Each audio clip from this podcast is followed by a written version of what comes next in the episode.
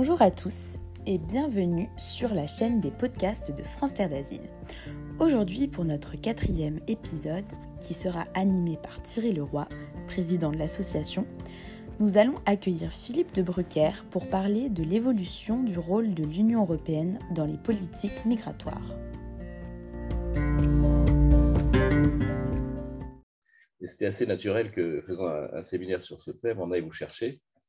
Vous, Philippe de Brucker, puisque vous êtes euh, depuis euh, plus de 20 ans, même beaucoup plus de 20 ans, professeur de droit public à l'Université libre de Bruxelles, et là, spécialisé depuis plus de 20 ans dans le droit européen, et en particulier celui de l'asile et de l'immigration. Et c'est une continuité qui est remarquable parce qu'elle n'est pas si fréquente. Voilà, vous avez, euh, j'ajoute simplement cela, fondé, c'est ce qui vous a fait connaître chez nous aussi, un réseau de juristes de droit européen de l'asile et de l'immigration qui s'appelle le réseau Odysseus. Je pense que beaucoup de nos auditeurs le connaissent et, le pratiquent, mais euh, fondé en 1999, il a une activité multiple, il y a beaucoup de publications sous cette euh, enseigne et vous êtes encore actif même pendant l'été puisque vous allez faire un cours d'été encore en 2021. Pour ceux qui veulent s'inscrire, il est encore temps, il faut aller chercher le, le site d'Odysseus et vous trouverez. Voilà. Il y a un aspect de votre euh, participation à, cette euh, grande entreprise européenne euh, qui va nous amener à notre sujet, c'est le sommet de êtes, vous avez suivi la, création, la, tenue de ce sommet en 1999, qui était la première traduction politique du traité d'Amsterdam qui avait en 1997 ouvert une compétence pour l'Union européenne en matière d'asile et d'immigration plus d'asile que d'immigration d'ailleurs, et se mettre tempéré à, à tirer des conclusions d'un débat qui, qui, avait été préparé par les États membres et, par la Commission, et qui a débouché sur euh, bah, une entreprise beaucoup législative, puisque l'Union européenne a fait beaucoup de textes, mais elle a aussi une ambition de politique et aussi euh, une pratique et des organes pour agir dans ce domaine. Et vous allez nous en parler. Vous avez fait 20 ans après un bilan de ce sommet de Tempéré. Je ne sais pas comment lire le titre Tempéré euh, plus 20 ou quelque chose comme ça. Des idées pour l'avenir. Et donc, c'était tourné vers la suite immédiate que vous attendiez, c'est-à-dire le pacte qui est sorti euh, l'année suivante, en 2020. Vous nous direz peut-être à un moment euh, qu'est-ce que vous avez retrouvé dans le pacte de, de votre propre jugement sur la politique européenne 20 ans après. Mais peut-être aujourd'hui, j'ai envie de vous demander de commencer par regarder justement sur ces 20 ans après, qu'est-ce qui a changé dans le contexte pour la politique européenne depuis Tempéré En 99, on avait beaucoup d'optimisme sur ce qu'on pourrait faire. On avait défini les catégories, on avait posé les bases, défini peut-être des objectifs pas très précis. Et 20 ans après, on est toujours un peu à la peine. Donc, comment, regardez-vous ce, temps passé? Qu'est-ce qui a changé? Donc, euh, je, disais qu'en 20 ans, l'état d'esprit a beaucoup changé, les circonstances ont, ont, évolué. Maintenant, il faut garder à l'esprit que Tempéré, était au fond euh, dans un espace-temps tout à fait particulier, puisque Tempéré correspondait au lancement d'une nouvelle politique commune au niveau européen de l'immigration et de l'asile. Et euh, il est très clair que les dirigeants de l'époque, le Conseil euh, européen, étaient eux-mêmes enthousiastes à l'idée de lancer cette nouvelle politique qui avait clairement l'enthousiasme de ceux qui espéraient forger une politique commune dans euh, ce domaine. Et ça explique un certain nombre euh, d'éléments des conclusions de Tampere qui sont extrêmement ambitieuses sur euh, certains points et qui, effectivement, 20 ans après, ne se sont pas concrétisés. Un exemple peut-être pour montrer la manière dont les choses ont, évolué. Je trouve très frappant que dans les conclusions de Tampere, on insiste sur le respect absolu du droit de chercher asile, qui est un droit qui, même en droit international, a, des fondements euh, euh, incertains. Donc il y a là l'expression d'une volonté politique extrêmement forte. 20 ans après, plus personne ne parle du droit de chercher asile. Le droit de quitter tout pays est euh, absolument tombé dans l'oubli, alors que la stratégie de l'Union européenne est précisément d'empêcher les demandeurs d'asile et les réfugiés de quitter soit leur pays d'origine et en particulier leur pays de transit. On songe évidemment la Turquie euh, et euh, à la Libye. Donc, la disparition du droit euh, de chercher asile montre l'évolution des mentalités. Je pense que c'est un exemple tout à fait frappant, même si évidemment il faut relativiser tempérer parce que c'était un moment d'enthousiasme qui est vite retombé. Mais vous n'avez pas le sentiment qu'on avait pourtant déjà rencontré en Europe, non pas au niveau de l'Union, mais au niveau des États membres, euh, cette difficulté particulière euh, euh, liée à la situation de l'Europe dans les flux migratoires, c'est d'être sollicité par l'immigration et l'asile en même temps, avec des motifs souvent mixtes des demandeurs, qui fait que déjà dans les années 90, au début de, l'aventure de Schengen, on s'était rendu compte qu'il fallait s'occuper de cela aux frontières extérieures, trouver un système de visa commun, tout, ce qui a fini par déboucher au-delà de la construction de Schengen vers celle de la politique de l'asile. On s'est déjà confronté à ce sujet-là. Et ce qui est curieux, c'est qu'en 1999, on est, comme vous le dites, euh, choisi de regarder ça avec optimisme et, enthousiasme sur la possibilité pour les demandeurs d'asile de trouver euh, un guichet pour leur demande. Alors effectivement, euh, je pense que ce qui est vraiment frappant, c'est le fait que à Tempéré, on a exprimé, comme vous le dites, une très grande ambition comme un soufflet qui est retombé par la suite. Alors l'Union européenne s'était en effet déjà confrontée à la question des flux dits mixtes, c'est-à-dire des flux dans lesquels se mélangent à la fois des, des migrants et euh, des demandeurs de euh, protection. À l'époque, euh, on insistait beaucoup, surtout du côté de la Commission, sur la différence à faire entre la politique d'immigration et d'asile. La Commission répétait sans cesse qu'on ne pouvait pas mêler les deux. Aujourd'hui, on mêle les deux, puisque on aborde le sujet par le biais de la lutte contre l'immigration irrégulière. Et d'ailleurs, c'est très frappant dans le pacte.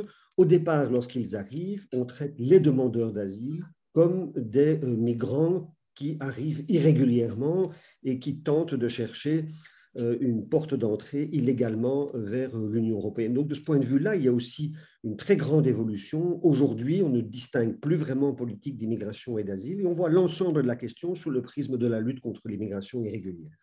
Oui, on peut, on peut tout de même peut-être comprendre cette, à bord de la question il y a 20 ans, euh, puisque l'asile était très encadré par le droit, d'abord celui de la Convention de Genève, et que même le sommet de Tempéré affirmait clairement que l'asile, c'était un droit avant tout, et qu'il fallait donc le blinder, le, mettre à l'abri des politiques migratoires qui restaient plus que l'asile, entièrement compétence discrétionnaire, souveraine des États membres.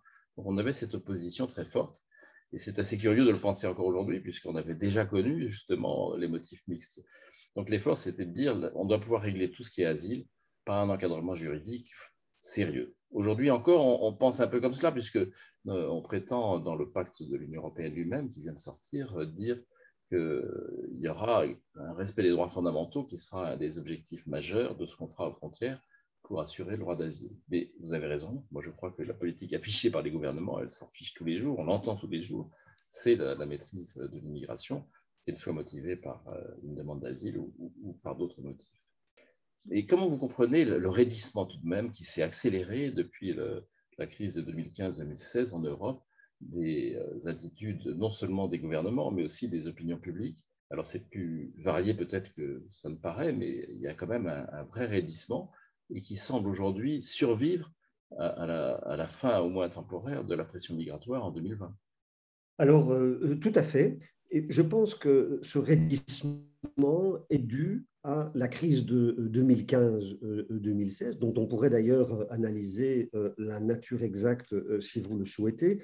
L'une des retombées de cette crise, c'est au fond une forme d'allergie des opinions politiques, des opinions publiques euh, européennes, et qui sont en cela suivies et aiguillonnées par un certain nombre de responsabilités, de responsables politiques, une allergie aux flux migratoires en 2015-2016, évidemment, même toute proportion euh, gardée, on ne peut pas dire que c'était une invasion de l'Union euh, européenne, c'est en 800 000 personnes qui se dirigent vers l'Union européenne, ben, c'est le même nombre de demandeurs d'asile qu'accueille euh, le Liban. Donc il faut garder les, proportions en tête. Malgré tout, on peut dire évidemment que c'était un chiffre imposant et cette crise a véritablement mis en avant la volonté consolidatoire et l'esprit de certains euh, d'arriver quasiment à une sorte euh, d'immigration illégale zéro, c'est-à-dire qu'on contrôlerait parfaitement et complètement euh, les frontières extérieures pour empêcher l'arrivée de toute personne en séjour irrégulier. La déclaration de Bratislava est à cet égard absolument exemplaire. C'est absolument incroyable de lire cette volonté prométhéenne du Conseil européen qui pense d'une certaine manière, au fond, pouvoir maîtriser quasiment totalement les flux migratoires. La crise, évidemment, euh, s'est estompée. On ne peut plus dire aujourd'hui que nous sommes en crise. Et le Covid a évidemment drastiquement contribué à euh, restreindre les flux. Donc, il n'y a plus de crise du tout en termes de chiffres, mais il reste une crise politique, une crise mentale dans le chef euh, des opinions publiques et qui est malheureusement alimentée par le feuilleton euh, quasi quotidien euh, des quelques embarcations qui parviennent encore à passer au travers des mailles du filet au départ de la Grèce ou au départ de la Libye. Ces embarcations qui comportent à leur bord quelques dizaines, voire dans les euh, cas les plus importants, quelques centaines de personnes, alimentent la chronique des relocalisations. Comme il n'y a pas de mécanisme organisé, la Commission joue le rôle de centrale téléphonique en essayant de convaincre l'un ou l'autre État membre d'accueillir quatre demandeurs, dix demandeurs euh, d'asile. Et chaque bateau, malgré le nombre extrêmement euh, infinitésimal euh, de personnes qu'il comporte, chaque bateau, au fond, continue d'alimenter cette chronique de crise alors qu'il n'y en a plus. Je crois que c'est très important de mettre l'accent sur ce point-là. Oui, et on voit quand même des raidissements qui ont l'air sans rapport avec l'importance des flux, enfin en tout cas depuis deux ans. Euh, chaque, événement euh, euh, dans la Méditerranée centrale fait un, écho médiatique considérable pour des flux très réduits en nombre, c'est ce que vous venez de dire, par rapport à ce qu'ils étaient en 2015 et 2016. Et ça donne l'illusion à l'opinion que ça continue comme avant, ce qui n'est pas du tout le cas. Donc c'est curieux qu'on n'arrive pas à faire mieux. Est-ce que vous pensez que le paysage est, homogène dans, l'Union européenne Vous avez dit tout à l'heure que les États de premier accueil, les États de l'Europe du Sud, ont, une, situation particulière, mais dans l'Europe du Nord, c'est aussi assez varié. Moi, je, suis frappé de voir euh, deux pays qui avaient fait, par rapport euh, à la compétence de l'Union européenne en matière d'asile et d'immigration, ce qu'on appelait un opting out, c'est-à-dire qu'ils ne voulaient pas être soumis à la règle commune. C'était le Danemark et le Royaume-Uni. C'est précisément ces deux États qui viennent de sortir des positions très radicales contre l'asile. Est-ce que vous voyez qu'il y a un lien ou une histoire ancienne dans ces pays qui explique cela? Il y a, oui, il y a certainement un lien dans la mesure où le Royaume-Uni et le Danemark, pour des raisons euh, différentes, le Royaume-Uni parce que c'est une île qui veut conserver le contrôle de ses flux migratoires, le Danemark parce que c'est un pays qui refusent la logique supranationale dans le domaine de l'immigration et de l'asile, ces deux pays ont refusé la politique commune euh, d'immigration et d'asile. Et c'est vrai que c'est très frappant, comme vous le dites, de euh, constater que, étant en dehors, ce sont les pays qui prennent les positions euh, les plus radicales. Les plus radicales parce qu'ils n'ont jamais voulu y participer, et les plus radicales aussi parce qu'au fond, ils n'ont plus de limites à part le droit international des droits de l'homme et la Convention de Genève. Ils sont totalement libres d'organiser la politique comme ils l'entendent. Est-ce qu'on peut continuer à faire un, peu le tour de l'Europe pour il y a des oppositions qui sont connues, familières, l'Europe de l'Est, l'Europe de l'Ouest, l'Europe du Sud, l'Europe du Nord, mais quand même, on peut regarder d'un peu près la situation. Ça vaut la peine de faire le, le tour d'horizon parce qu'on est dans une période de négociation malgré tout. Elle se fera peut-être par petits pas, comme euh, il vient d'être annoncé hier, mais euh, chaque État est maintenant tenu d'avoir une stratégie, une diplomatie par rapport à, cette négociation. Comment il faut s'attendre à voir les États se positionner? Est-ce que vous pouvez faire cet inventaire? Euh, Il est évidemment toujours extrêmement difficile de faire un, inventaire à l'après-vert en détaillant les positions quasiment de chacun des États membres, parce qu'on ne les connaît pas et c'est difficile quantitativement, mais on peut néanmoins brosser euh, à grands traits euh, les oppositions, les blocs politiques qui s'affrontent. Alors, traditionnellement, il y a évidemment l'opposition entre le nord et le sud de l'Union européenne. Le sud confronté à la réalité des flux migratoires qui arrivent dans un premier temps sur le territoire de ces États, et le Nord qui voudrait évidemment que les États du Sud contrôlent les frontières extérieures de manière à éviter qu'en voie de transit, les migrants entrent par le sud et se dirigent vers le nord. Il y a une évolution à cet égard parce que avant la crise de 2015-2016, régnait au fond, de manière assez hypocrite, une sorte de consensus à savoir que les États du Sud ne contrôlaient pas véritablement leurs frontières extérieures, n'inscrivaient pas les demandeurs d'asile systématiquement dans Eurodac, et il y avait un mécanisme de relocalisation très facile euh, qui euh, était utilisé dans ce cas, c'était euh, les migrants utilisaient leurs jambes et leurs pieds pour se diriger vers le nord. Et les pays du nord acceptaient plus ou moins cette situation. La crise comme nous l'avons déjà euh, indiqué tout à l'heure, avec l'allergie aux flux migratoires, la volonté euh, de contrôler euh, pleinement les flux migratoires, a contribué à refuser ce schéma. Et aujourd'hui, ce qu'on appelle la question des mouvements secondaires au cœur de les pays, du, les pays du, Nord ne veulent plus de mouvements secondaires au départ des pays du Sud. Mais évidemment, les pays du Sud euh, ont en contrepartie insisté, insistent euh, aujourd'hui sur la question de la solidarité. Et je pense qu'ils ont évidemment tout à fait raison, c'est un point de vue parfaitement légitime. Et d'ailleurs, pas seulement d'un point de vue politique, j'y insiste, d'un point de vue juridique. Il ne faut pas oublier l'article 80 du traité sur le fonctionnement de l'Union européenne qui consacre juridiquement euh, le principe de solidarité et de partage équitable des responsabilités. Donc les pays du Sud insistent sur la question euh, de euh, la solidarité. Et on voit aujourd'hui une opposition nord-sud euh, sur ce point, qui n'est peut-être pas irréconciliable, mais qui est quand même difficile à aménager pour arriver à un consensus. Les choses se corsent et deviennent beaucoup plus compliquées, puisque suite à la crise de 2015-2016 et le lancement du mécanisme de relocalisation des demandeurs d'asile au départ de la Grèce et de l'Italie vers d'autres États membres, on a vu monter en puissance le groupe dit des États de Visegrad, la Hongrie, la Pologne, la Slovaquie euh, et euh, la République euh, tchèque, qui, eux, ont pris une position en flèche pour refuser toute forme de relocalisation, de manière parfois extrêmement brutale, puisque un responsable politique de l'un de ces États membres euh, a dit qu'il ne voulait pas de réfugiés musulmans euh, sur leur territoire et que Bruxelles ne leur imposerait euh, jamais cela. Donc, en termes de solidarité, il y a là une très forte opposition d'un groupe d'États membres qui n'est pas non plus insurmontable. On pourrait imaginer dans le cadre d'une majorité qualifiée, comme ça s'est d'ailleurs passé lorsqu'on a adopté les décisions de relocalisation, de rejeter dans la minorité euh, les États du groupe dit de Visegrad.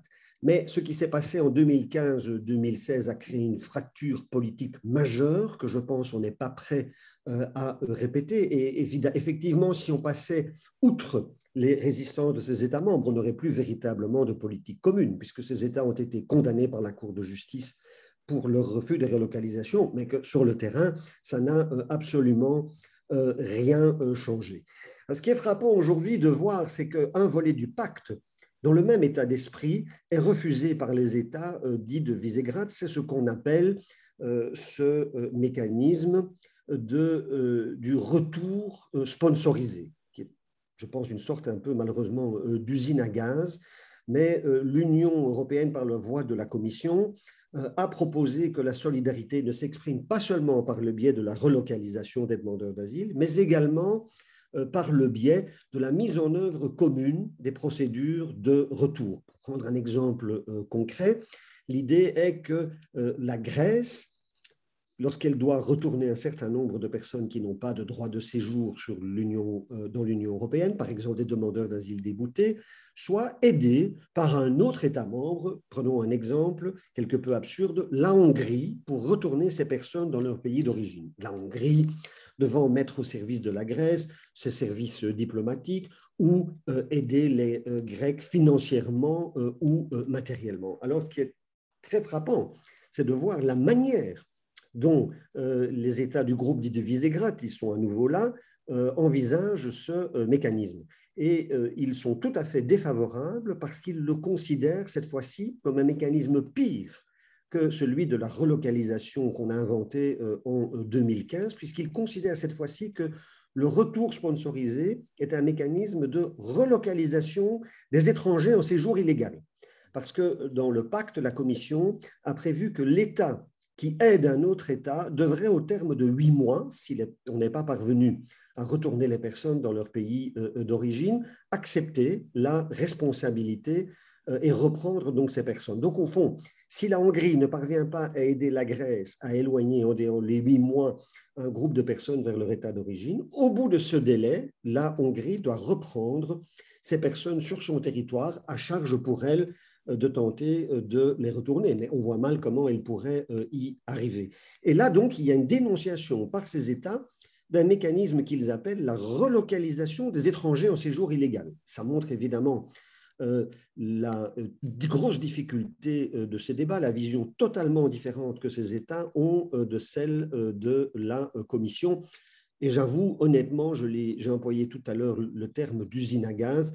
Je pense que ce mécanisme de, retour sponsorisé est quelque chose de quasiment impraticable, mais que la Commission a inventé. J'avoue que je me demande un peu comment une bureaucratie comme la Commission européenne peut inventer de telles choses dont on peut vraiment se demander si elles sont applicables sur le terrain. Oui, je, vous rejoins tout à fait. On a le sentiment que la Commission a cherché euh, dans une habitude de, pratiquer l'unanimité dans ce domaine, qui n'est pas euh, juridiquement obligatoire, mais c'est la pratique du Conseil, euh, à trouver une réponse à, la position de chacun des États membres. Et chacun des États membres devait trouver dans les propositions de la Commission son bonheur. Mais ça n'a pas marché, rien que pour ce que vous venez de dire. À ce stade, j'ai envie de vous mettre devant les chiffres de, la demande d'asile en Europe tels qu'on les voit encore en 2020. Et d'ailleurs, euh, les proportions de demandeurs d'asile entre pays membres sont en proportion étonnamment stables après et avant euh, la pandémie qui a réduit les flux mais pas modifié le partage. On a publié ça à Français d'asile ces derniers jours. 80% des demandeurs d'asile sont aujourd'hui, en 2020, comme dans les années précédentes, euh, localisés dans cinq États membres, qui sont l'Allemagne, la France et trois, les trois principaux États de l'Europe du Sud, la Grèce, l'Italie et l'Espagne. Cinq États membres accueillent 80% des demandeurs d'asile. Et j'ajouterais que le mécanisme de Dublin, dont on n'a pas encore parlé, qui essaie de, définir quel est l'État qui va être responsable de, de, l'instruction des demandes d'asile et vers lesquelles les autres États doivent euh, transférer au besoin les demandeurs qui auraient échappé à, cette localisation.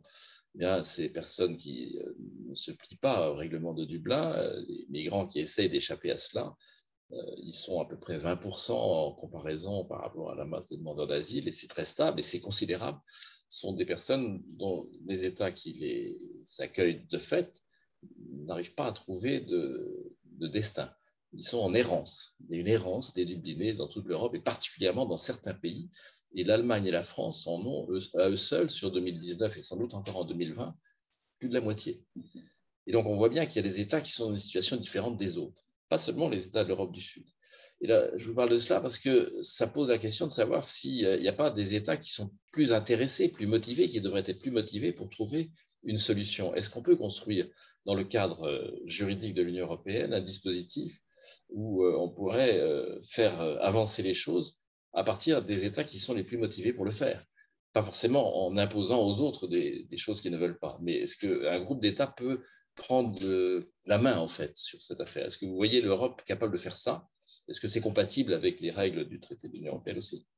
Alors, euh, c'est une question euh, extrêmement intéressante et, aussi euh, assez difficile. On pourrait imaginer une sorte de coopération renforcée dans le cadre de la politique d'immigration et d'asile, mais cela paraît, même si c'est juridiquement possible, politiquement difficilement faisable, parce que il faut quand même avoir dans le domaine de l'asile et de l'immigration l'ensemble des États membres euh, à bord. Parce que si vous en rejetez un certain nombre, et notamment par exemple les pays de première arrivée, ben, les flux vont continuer, ils vont arriver par ces pays. C'est forcément avec cela, évidemment.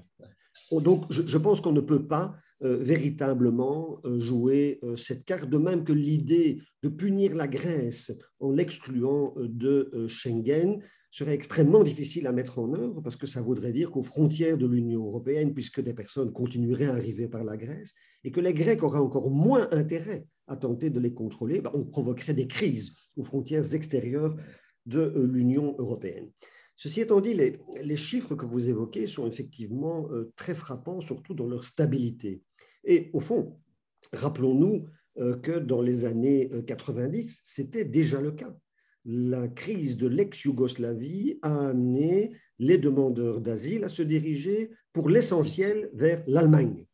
L'histoire. l'Autriche, voilà, Suisse-Autriche aussi, mais surtout euh, l'Allemagne. Donc, au fond, l'histoire euh, se répète. Et il est au fond quand même assez frappant de voir que l'Allemagne, qui est l'État euh, le plus puissant de l'Union européenne, ne parvient pas, au fond, à imposer une solution qui allégerait la charge qu'elle supporte dans le cadre de la politique d'asile. Il n'y a pas de, solution euh, de ce point de vue-là. Je pense que c'est très frappant et, ça témoigne au fond euh, de la difficulté de euh, régler cette question. Alors vous évoquez Dublin, le dublinage, les dublinés. À cet égard, le mensonge de la Commission européenne, lorsqu'elle a annoncé le pacte, et dans la bouche même de la présidente Ursula von der Leyen quand elle a dit Dublin est aboli, c'est absolument invraisemblable. On peut faire euh, de l'affichage politique, mais de là à mentir éhontément, comme euh, la Commission européenne l'a fait à ce moment-là, c'est absolument incroyable, puisque Dublin n'est pas du tout aboli et que, euh, au contraire, le mécanisme de Dublin persiste dans les nouveaux textes qui sont proposés avec extrêmement peu de différence. Et donc, le problème de Dublin, qui est au fond qu'il apporte très peu de solutions, mais qu'il crée quand même pas mal de problèmes, notamment pour euh, des demandeurs d'asile qui sont mis en orbite dans l'Union européenne et qui passent d'un État membre à l'autre ou sont bloqués euh, dans un État et dans ce mécanisme, ce problème euh, va persister. La Commission européenne tente au fond d'apporter une solution en termes de solidarité par les relocalisations et par les retours sponsorisés au problème que crée Dublin. Mais on peut se demander s'il ne fallait pas véritablement réformer Dublin, parce que c'est Dublin qui crée le, mécanisme, le problème de la solidarité. C'est un mécanisme qui va totalement à l'encontre de la solidarité. Et dès le moment où vous adoptez un tel mécanisme, vous êtes évidemment obligé alors d'adopter des mesures compensatoires en termes de solidarité qui sont extrêmement importantes. Vous avez un très mauvais mécanisme qu'on doit essayer de corriger par la suite en termes de solidarité. C'est évidemment extrêmement difficile. Il eût mieux valu revoir les règles de euh, Dublin et ça aurait permis euh, de ne pas devoir mettre des euh, mécanismes de solidarité lourds dans les propositions de la Commission. Et alors, un dernier mot pour, pour terminer, si, si vous le, le, permettez, puisque France Terre d'Asile est une organisation française, je pense quand même que nos amis français doivent quelque peu relativiser euh, les chiffres qu'il présente. Parce que la France euh, présente souvent sa position en disant qu'elle est un pays qui est parmi le plus grand nombre, euh, qui parmi les États qui accueillent le plus grand nombre de demandeurs d'asile dans l'Union européenne. La France se base sur des chiffres absolus et pas sur des chiffres relatifs rapportés à la taille des pays, en particulier en termes de population. Et je demande toujours à des amis français lorsque je les rencontre. Mmh. Lorsque la France accueille 60 euh, ou 80 000 euh, réfugiés euh, sur son territoire, est-ce que c'est plus ou moins que les 50 000 qui arrivent en Belgique? La France va nous répondre, bah, c'est plus, évidemment, c'est 60 à 80 000. Oui, sauf que la Belgique est dix fois plus petite que la France. Et c'est donc comme si la France allait accueillir 600 000 réfugiés. Donc, je pense là, euh, et c'est une question, euh, c'est un œuf que je pèle toujours euh, avec des amis français, et en particulier avec des officiels du gouvernement français. Je pense qu'il y a là une, une vision qui ne correspond pas à la réalité. La France n'est pas un des pays les plus exposés en termes de demandeurs je, comprends très bien ce que vous dites. pour, éclairer le, sens de ma question, je, je, voudrais dire que si on a 80% des demandeurs d'asile dans cinq pays, on peut penser que l'objectif des pays concernés, c'est d'avoir une autre répartition plus équitable entre l'ensemble des États européens. Et ça, c'est évidemment extrêmement difficile parce que ceux qui n'ont pas spontanément des arrivées ne vont pas s'y prêter. il y a un deuxième objectif qui apparaît avec l'affaire de Dublin, c'est qu'il y a quand même à peu près 20% de cet effectif qui est sans statut et sans statut possible à cause des règles de Dublin. Et malgré tout, la négociation pourrait s'engager sur le règlement au moins de cette question-là euh, ça ne changerait peut-être pas le nombre de demandeurs d'asile qui sont en Italie, en Grèce, en France ou en Allemagne, mais au moins on aurait, je ne sais pas combien ça fait de personnes, mais ça fait beaucoup de personnes qui sont en errance. Et pour nous, c'est un aspect très frappant qui devrait intéresser le gouvernement français. Bon, je, on va arrêter là peut-être notre dialogue, si vous voulez bien, parce qu'il y a des questions qui viennent sur euh, notre webinaire. J'en vois quelques-unes. Je ne sais pas si vous pouvez les, regarder vous-même. Euh, je vois là le Cléage qui nous dit que l'allergie aux flux migratoires, ce n'est pas le tout de ce qui reste de 2015, parce qu'il y a quand même eu un peu d'intégration, un peu d'accueil, un peu d'intégration. Les réinstallations quand même euh, fonctionné.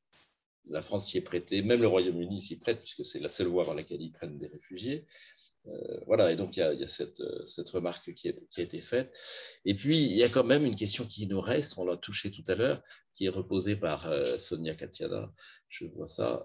comment expliquer que les arrivées de migrants dans l'Union européenne donnent lieu systématiquement à la reconduite? Qu'est-ce qui fait que dans une, période où on ne croule pas sous les arrivées, la politique et, la politique souhaitée par les opinions, semble-t-il, euh, reste très euh, tourné vers la prévention des arrivées et le retour des, personnes qui ont franchi ces barrières. ce dernier point, je pense, est, tout à fait exact et très frappant. Euh, j'avoue que suivant cette politique depuis un peu plus de 20 ans, je n'aurais jamais imaginé que la Commission européenne puisse pardon, excusez-moi, que les États membres de l'Union européenne, et, mon lapsus est significatif, il ne faut pas mélanger complètement Union européenne et États membres, ce sont quand même les États membres qui sont euh, en première ligne et les premiers responsables. J'avoue que je n'aurais jamais imaginé que dans le cadre de l'Union européenne, euh, des euh, États membres, certains États membres pratiquent des refoulements en violation flagrante du droit international et du droit européen. On m'aurait interrogé à ce sujet il y a quelques années j'aurais répondu que ce n'est pas possible, que ce n'est pas imaginable que des États membres violent euh, de manière aussi euh, flagrante, au fond, ce qu'on appelle euh, l'état de droit. Et alors évidemment, ce qui est encore plus frappant, c'est de voir l'incapacité et même la, non-volonté des institutions européennes, et en particulier la Commission européenne, de contrer ces pratiques de refoulement. Je ne veux pas dire que la Commission ne fait rien, mais on ne peut pas dire qu'elle fait grand-chose euh, pour amener ces États à être condamnés et par exemple à les traîner devant la Cour de justice de l'Union européenne, tout simplement parce qu'ils pratiquent ce qu'on pourrait appeler, avec travers le refoulement, un manquement à leurs obligations de droit européen. Donc ça, je pense que c'est effectivement une évolution assez effroyable. Au fond, l'Union européenne, nous n'avons pas beaucoup de leçons à donner euh, au, monde. Alors certes, nous avons mis en place un, certain, un système européen commun d'asile, dont on pourrait d'ailleurs parler, mais euh, qui est plus de la théorie euh, que de la réalité. C'est en termes politiques et juridiques le système le plus avancé au niveau régional, mais sur le terrain, nous sommes incapables de gérer des camps comme le ferait le HCR. Euh, et effectivement, nous pratiquons des refoulements et nous avons un système qui est totalement impraticable, qui est le système de Dublin. Et à cet égard, d'ailleurs, je pense que nous allons nous enfoncer dans des difficultés, puisque la solution proposée par le pacte aux Dublinés qui se, se trouvent dans un autre État que l'État responsable est de les priver des conditions d'accueil. Et donc, euh, il n'aurait plus droit à euh, ce qui est prévu par la directive conditions d'accueil. Ben, faut-il rappeler euh, à la Commission européenne que cette pratique a été condamnée par la Cour européenne des droits de l'homme dans un fameux arrêt, l'arrêt MSS, pour, dans le cas de la Grèce, qui n'avait pas de conditions d'accueil, et dans le cas de la Belgique, qui prétendait renvoyer vers la Grèce des demandeurs d'asile.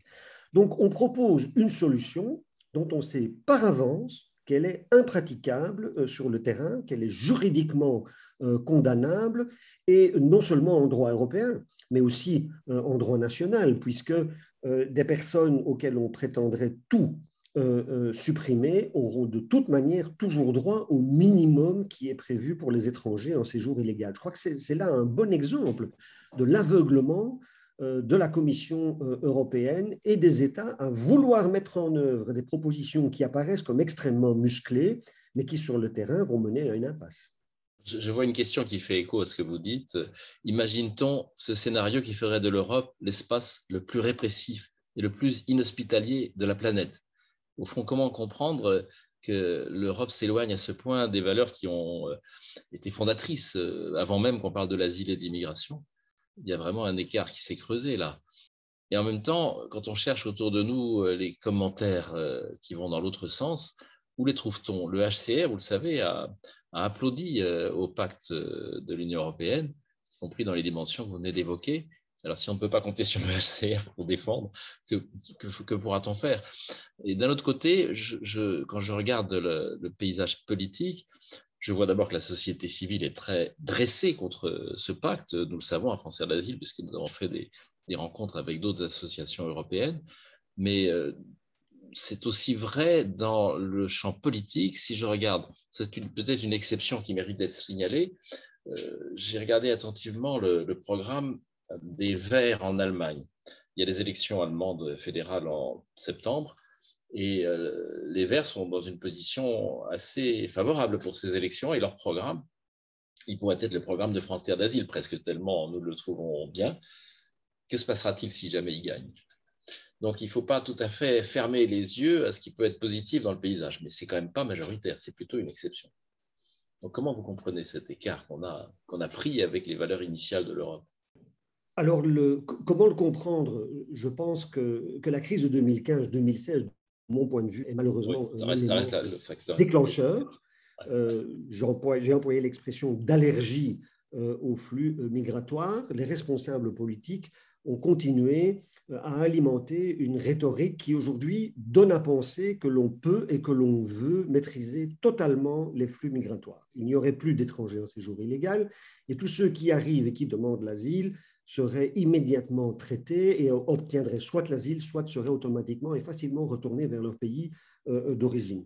C'est au fond la, situation à laquelle nous sommes arrivés. Encore une fois, relisez les, conclusions du sommet de Bratislava. Ces termes sont d'une violence absolument euh, incroyable qu'on n'avait jamais lu dans des conclusions du Conseil européen qui sont quand même normalement des textes policiers plus ou moins euh, euh, diplomatiques. Là, vraiment, toutes les barrières euh, sont tombées. D'ailleurs, ce texte n'est même plus une véritable, un texte rédigé, mais il est fait de, bullet points, comme on dit, qui expriment très violemment les, la politique européenne. Alors, est-ce que l'Union européenne est l'ensemble le plus inhospitalier de la planète? Alors, je crois qu'il faut euh, malheureusement euh, rappeler quand même que l'Australie euh, est certainement l'État aujourd'hui, me semble-t-il, le plus inhospitalier pour les demandeurs d'asile, puisqu'ils ont une politique systématique de renvoi dans de petites îles indépendantes comme Nauru, où les demandeurs d'asile sont parqués dans des conditions qui n'ont rien à envier aux îles grecques. Donc, il y a l'exemple australien. Un autre élément où il faut peut-être, je pense, relativiser la position de l'Union européenne, c'est que c'est au fond le continent le plus exposé aux flux migratoires. Le Canada, euh, les États-Unis sont protégés par euh, des frontières maritimes, sauf aux États-Unis la frontière sud euh, avec le Mexique. Et là, on voit bien les difficultés auxquelles les Américains sont confrontés. L'Australie elle-même est protégée par des frontières maritimes. Donc c'est l'Union européenne qui se trouve véritablement en première ligne, puisqu'elle a des frontières maritimes, mais qui sont quand même assez facilement franchissables par rapport à l'océan Pacifique ou à l'océan euh, Atlantique. Et il faut peut-être donc relativiser la position et les difficultés de l'Union européenne dès le moment où géopolitiquement euh, sa position est plus difficile que celle euh, d'autres États. Enfin, vous, vous évoquez la diversité du, du champ politique. C'est vrai, il faut en être conscient. D'ailleurs, euh, la catastrophe qu'on avait craint avec les récentes élections européennes où on pensait que le Parlement européen allait euh, se diriger vers une majorité politique défavorable euh, à l'immigration et à l'asile ne s'est pas produite. On a toujours un Parlement européen dans lequel on peut bâtir les coalitions traditionnelles entre les Verts euh, les sociaux-démocrates, euh, les conservateurs et les libéraux, ces quatre partis peuvent toujours s'accorder. L'extrême droite ne peut pas peser beaucoup euh, au Parlement européen lorsqu'il s'agit d'adopter des textes. Elle peut évidemment peser sur la, rhétorique politique le climat politique, mais pas dans les textes qui sont juridiquement adoptés. Alors, les vers allemands, c'est effectivement extrêmement encourageant et intéressant pour ceux qui, comme France Terre d'Asile, veulent continuer à, défendre le droit d'asile. Ceci étant dit, si les Verts parviennent au pouvoir, ce qui Ils peut-être d'avis. Je ne sais pas s'ils changeront nécessairement d'avis, mais d'abord, s'ils parviennent au pouvoir, et les, récentes élections régionales dans un lander, euh, ils ne sont pas dans la position aussi favorable qu'on peut le penser, mais s'ils arrivent euh, en tant que premier parti, ils devront fonder, ils devront former une coalition. Qui dit euh, coalition dit compromis, et, le Belge que je suis euh, comprend euh, parfaitement mouvement baroque dans lequel euh, on peut arriver, dans lesquels, vers lesquels on peut tendre lorsqu'il s'agit de trouver des positions entre l'inconciliable. J'ai entendu ce que vous disiez sur l'Europe très exposée géopolitiquement, mais je rapproche ça quand même des déclarations que fait régulièrement le HCA de son côté pour dire que 80% des réfugiés dans le monde sont dans le pays d'à côté et, et, pas en Europe, ils sont plutôt en Afrique ou en Asie. Alors, j'ai une question que je voulais quand même euh, vous poser, parce qu'on a parlé de, du droit, on a parlé des arrêts de la Cour de justice de l'Union européenne. Vous avez dit et reconnu qu'ils n'étaient pas tout à fait respectés par les États auxquels ils s'adressaient quand ils sont condamnés, comme ça a été le cas pour la Hongrie et pas seulement la Hongrie. Et donc la question qui est posée, c'est existe-t-il les outils juridiques contraignants pour mettre fin à ces refoulements dont vous avez parlé? Et la question euh, commente avec euh, cette idée que les arrêts de la CJUE ne semblent pas faire changer les pratiques de certains États membres c'est vrai, je, crois que ça mérite d'être souligné parce qu'il euh, y a beaucoup des militants que nous avons autour de nous dans le domaine de la société civile qui parient sur euh, le droit, le contentieux, l'action juridique devant les juridictions. Mais la CJUE a un peu déçu. Qu'est-ce que vous en pensez? La CJUE a fait peut-être son boulot, mais ça n'a pas eu de portée. Alors, je crois qu'il faut quand même faire attention. La Cour de justice de l'Union européenne, jusqu'à présent, n'a pas été amenée à se prononcer sur la question de la légalité des refoulements elle a été uniquement amenée à se, prononcer sur la question des relocalisations et elle a considéré que les relocalisations sont conformes au droit européen et elle a aussi été amenée à euh, se prononcer sur cette question complexe du, visa euh, humanitaire, mais où elle n'a pas non plus tranché sur le fond, puisqu'elle a considéré que la question euh, n'était pas recevable, puisqu'elle ne portait pas sur un élément de droit européen. Donc, je ne dis pas qu'il faut penser que la Cour de justice, le jour où elle interviendra, sera nécessairement euh, la solution à tout problème, mais jusqu'à présent, on ne peut pas dire euh, qu'elle a déçu puisqu'elle ne s'est pas encore euh, prononcée. Alors, quels sont les mécanismes juridiques? Je pense tout d'abord qu'il faut penser au niveau national. Je suis très frappé par le fait que les critiques, et notamment les associations, adorent taper sur Frontex. Je comprends les critiques qu'on peut adresser à Frontex, mais gardons quand même à l'esprit que ce qui se passe en Grèce, c'est la responsabilité première du gouvernement grec. Et si l'on veut accuser un responsable, c'est le gouvernement grec. Dès le moment où ce sont les premiers responsables, tâchons d'utiliser en Grèce les euh, mécanismes juridiques qui permettent de faire condamner la Grèce. Et là, il y a quand même un certain nombre de possibilités. Euh, c'est évidemment difficile parce que euh, des personnes qui ont été refoulées par définition ne sont pas présentes sur le territoire grec, il faut les retrouver, il faut les convaincre d'introduire un recours. Euh, mais là, il, doit être, il est possible en droit euh, grec de faire condamner l'État grec pour un, acte euh, illégal et tenter d'obtenir des dommages et intérêts. Alors évidemment, obtenir une compensation financière n'est pas ce qui va réparer le refoulement qui a été produit, mais on espère évidemment que cette condamnation fera mettre fin aux pratiques qui ont été euh, condamnés. Alors, on peut dire oui, ça ne va pas fonctionner. C'est vrai, je ne nie pas que les juristes doivent euh, garder en tête la réalité et que les décisions de justice ne changent pas fondamentalement la réalité. Ceci étant dit, si on adopte cette vision pessimiste, on scie la branche sur laquelle l'Union européenne a été construite. Puisque l'Union européenne qui a été construite, c'est avant tout une communauté de droit où les règles de droit euh, sont respectées, en particulier le droit européen et un certain nombre de mécanismes de l'Union européenne qui permettent de faire condamner les États membres. Mais l'idée première, c'est que les États de l'Union européenne vont respecter par eux-mêmes les règles de droit et que ce n'est qu'à titre subsidiaire qu'on dispose de mécanismes supranationaux euh, pour euh, les condamner. Et on voit effectivement aujourd'hui une dégradation de l'état de droit et en particulier au niveau national. Alors lorsqu'on songe au niveau européen, on a également quand même un certain nombre de recours. Tout d'abord, en dernier ressort, euh, il y a la Cour européenne des euh, droits de l'homme, et là, elle a été amenée à se prononcer euh, dans des cas concrets, et elle a condamné des pratiques de refoulement. Donc, ne désespérons pas des juridictions européennes. La Cour européenne des droits de l'homme est un bon exemple qui incite plutôt à l'optimisme, même si je sais bien certaines décisions, comme la décision à propos du contrôle des frontières de Ceuta et Melilla par l'Espagne, peuvent donner euh, à réfléchir et montre que même la Cour européenne, à un moment donné, euh, tient compte de certaines euh, réalités politiques. On peut aller devant la Cour de justice. Bon, ce n'est pas le moment ici d'expliquer de, manière détaillée ces mécanismes un peu compliqués, mais je voudrais vous informer, si vous ne le savez pas, qu'un un recours est pendant devant la Cour de justice de l'Union européenne.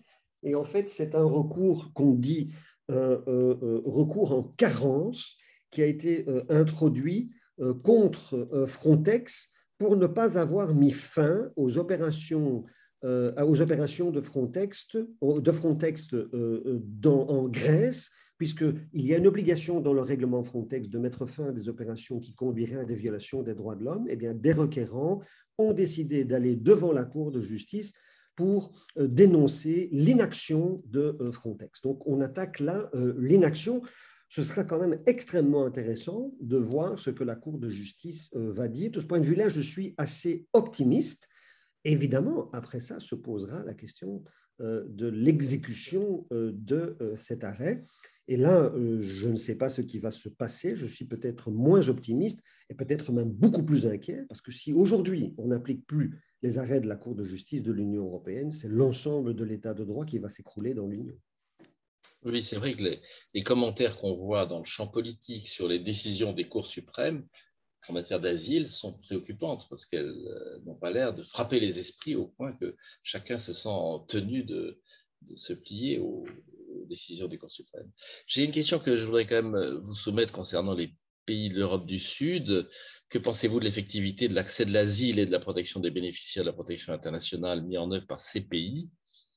Et puis, cette question se prolonge euh, par une disposition du nouveau pacte qui aurait la responsabilité juridique des personnes relocalisées dans le système du parrainage que vous avez déjà évoqué.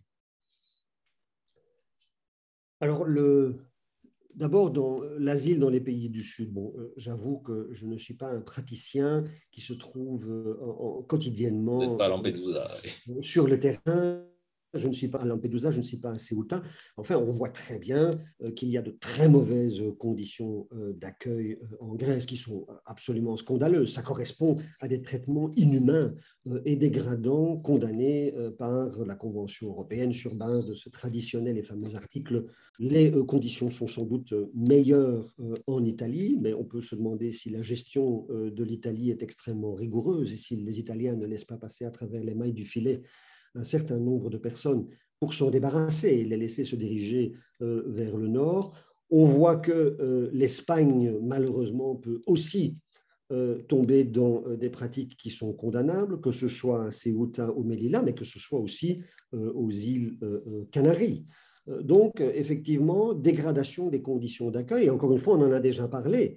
violation flagrante du droit international, du droit européen, par des refoulements vers des pays de transit euh, ou euh, vers des euh, pays d'origine. Donc, une évolution négative et qu'on peut vraiment déplorer, puisqu'au fond, l'Union européenne est peut-être le, continent, est le continent le plus riche sur notre planète et au fond ne fait pas mieux et peut-être même moins bien que des pays comme le Liban ou la Jordanie qui sont confrontés à un certain nombre, à des beaucoup plus grands nombres de euh, demandeurs d'asile. Donc, nous n'avons pas à être fiers en tant qu'Européens de ce que nous faisons dans le domaine euh, de euh, l'asile. Et au fond, toute l'idée que l'Union européenne tire sa force de sa diplomatie basée sur les valeurs et sur le droit, ben, dans ce domaine-là, est clairement mise en, péril. Parlant des pays de l'Europe du Sud, on ne devrait pas revenir à la question des agences, des agences de l'Union européenne dont vous avez parlé à propos de Frontex, mais aussi les ASO. Et souvent, on se dit, ces pays ont demandé l'aide de l'Union européenne pour traiter la question des, flux de demandeurs d'asile. Comment vous voyez le rôle de ces agences européennes? L'indépendance des agences nationales est elle-même sujette à, à, caution et que transférer des agences nationales à une agence européenne des prérogatives qui sont actuellement encore de souveraineté nationale alors, c'est la question qui se posera, mais pour bien comprendre, euh, il faut, je pense, euh, retourner vers la crise de 2015-2016 et au fond sa nature. Pour ce qui me concerne, je vois la crise de 2015-2016 non pas comme une crise quantitative, mais comme une crise qualitative. Qu'est-ce que je veux dire par là? Ben, Je veux dire que la crise de 2015-2016 a montré que les États membres au niveau national ne sont pas capables de gérer la question des flux migratoires. Et c'est bien logique parce qu'au niveau national, on peut difficilement prétendre régler un problème euh, international. Donc, on vit aujourd'hui dans un système européen où ce sont les États membres qui sont chargés de la mise en œuvre du droit européen, mais ils sont plus capables de le faire. Et l'Union européenne, pour l'essentiel, ne fait que légiférer. Et on est donc là dans une impasse. L'avenir, c'est la mise en œuvre du droit européen par des organes européens directement et que les États membres, au fond, se voient remplacés dans la mise en œuvre euh, de la politique euh, d'asile progressivement euh, par les agences de l'Union européenne, qui évidemment aujourd'hui, de par leur taille extrêmement restreinte, de par leur mandat insuffisant, ne sont pas à même de remplacer immédiatement les États membres.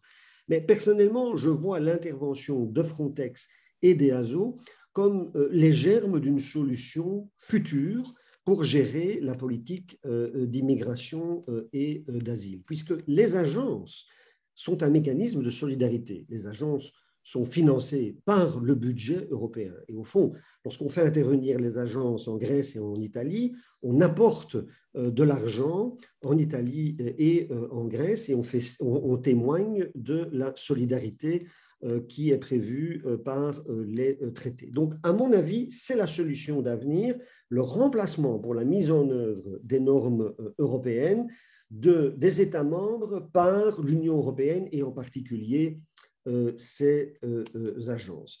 On n'en sortira pas si on ne fait pas cela, mais c'est la direction prise. Alors le problème, c'est que l'évolution est extrêmement lente alors qu'on aurait euh, euh, besoin d'un changement beaucoup plus radical. Alors, j'imagine bien que ceux qui nous écoutent doivent avoir les cheveux qui se dressent sur la tête lorsqu'on entend que euh, Frontex et les ASO sont les, solutions pour l'avenir. Mais je parle ici de la mise en œuvre du droit européen. On doit changer véritablement de paradigme. On ne peut plus mettre en œuvre le droit européen au niveau national. Ça se ne fait pas dans la plupart des politiques. Une autre exception, c'est la politique de euh, concurrence, eh bien, la politique d'asile doit devenir une nouvelle exception.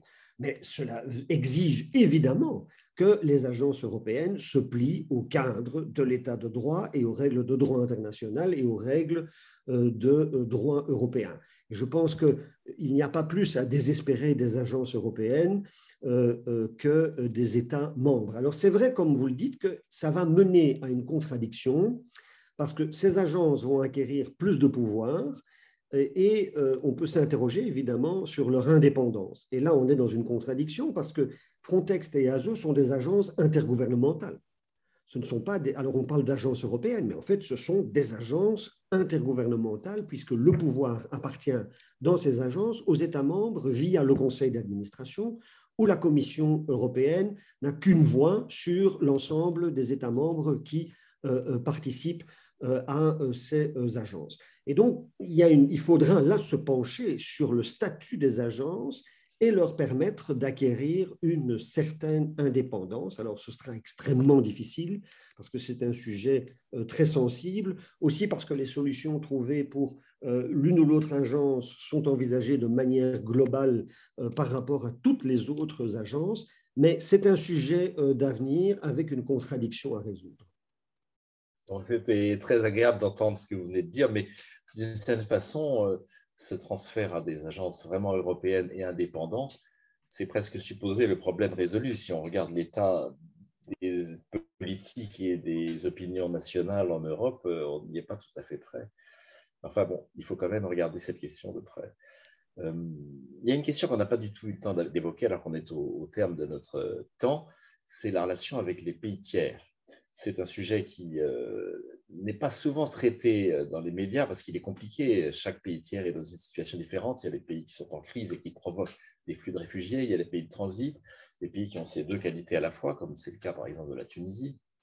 Et donc on a partout des politiques particulières mais ce qui est commun à tous ces pays tiers pour l'Europe, c'est euh, la volonté croissante des États membres et de l'Union européenne d'intervenir en mêlant les enjeux migratoires à toutes les autres relations extérieures qu'on a en Europe. C'est même affiché depuis déjà plusieurs années comme, politique. Et on a été très frappés, nous, à France d'Asile en 2016, par l'accord avec la Turquie, qui a vraiment consisté à externaliser la gestion de l'asile vers les Turcs. On est en train de mettre à jour ce, cet accord dans, dans des termes comparables.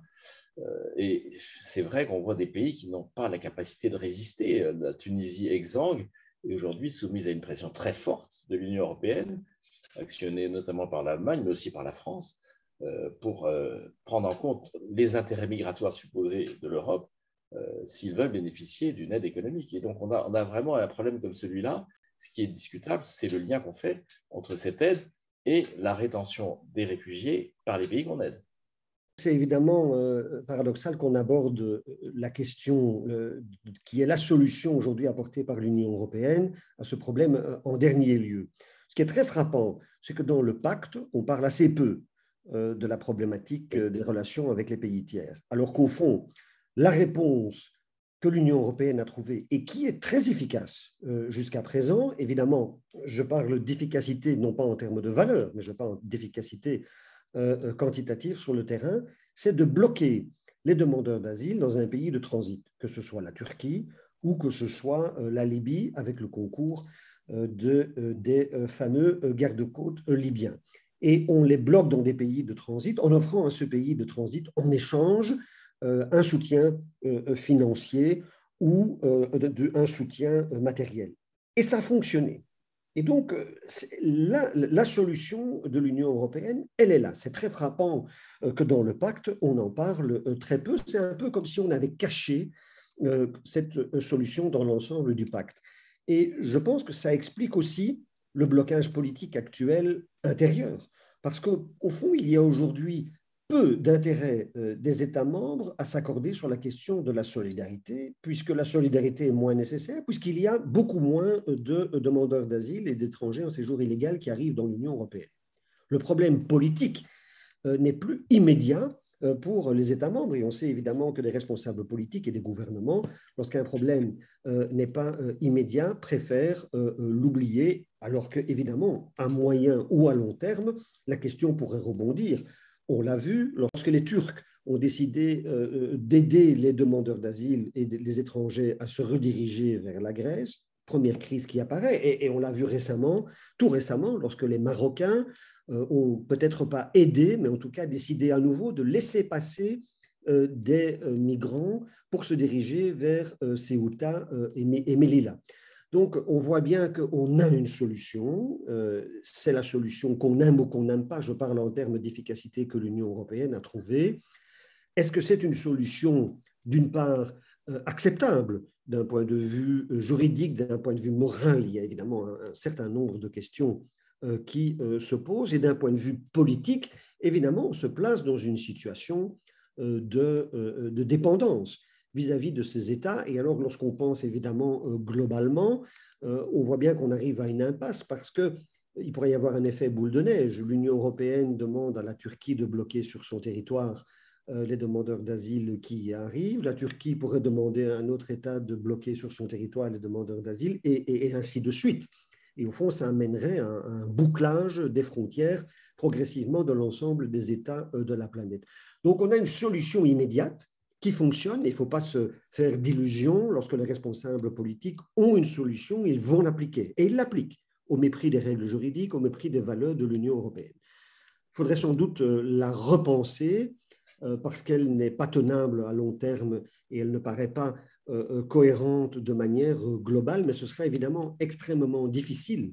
La négociation entre les pays tiers dont nous parlons, d'origine ou de transit, et les pays européens est une négociation fondamentalement inégale. Alors, c'est vrai qu'elle est fondamentalement inégale, encore que euh, il y a quand même ce qu'on appelle la question de la rente migratoire. par exemple, un pays comme le Maroc est quand même très habile pour jouer de sa position géopolitique et pour obtenir pas mal de concessions des Européens, et notamment des aides financières de plus en plus importantes, alors que la signature d'un accord de réadmission avec l'Union européenne, dont je ne dis même pas la signature, l'accord est conclu, mais euh, la, ratification de l'accord de réadmission avec l'Union européenne traîne maintenant depuis, je pense, 10 ou 15 ans. Les, Européens ont l'art de faire traîner les choses pour obtenir euh, de plus en plus de concessions de l'Union européenne. Et les épisodes que nous avons vécus à Ceuta et Melilla, c'est clairement ça, c'est-à-dire le Maroc qui crée une crise euh, dans ces deux enclaves pour obtenir des concessions et de l'aide financière de l'Union européenne. Oui, au, cœur de ces chantages, ce sont les migrants.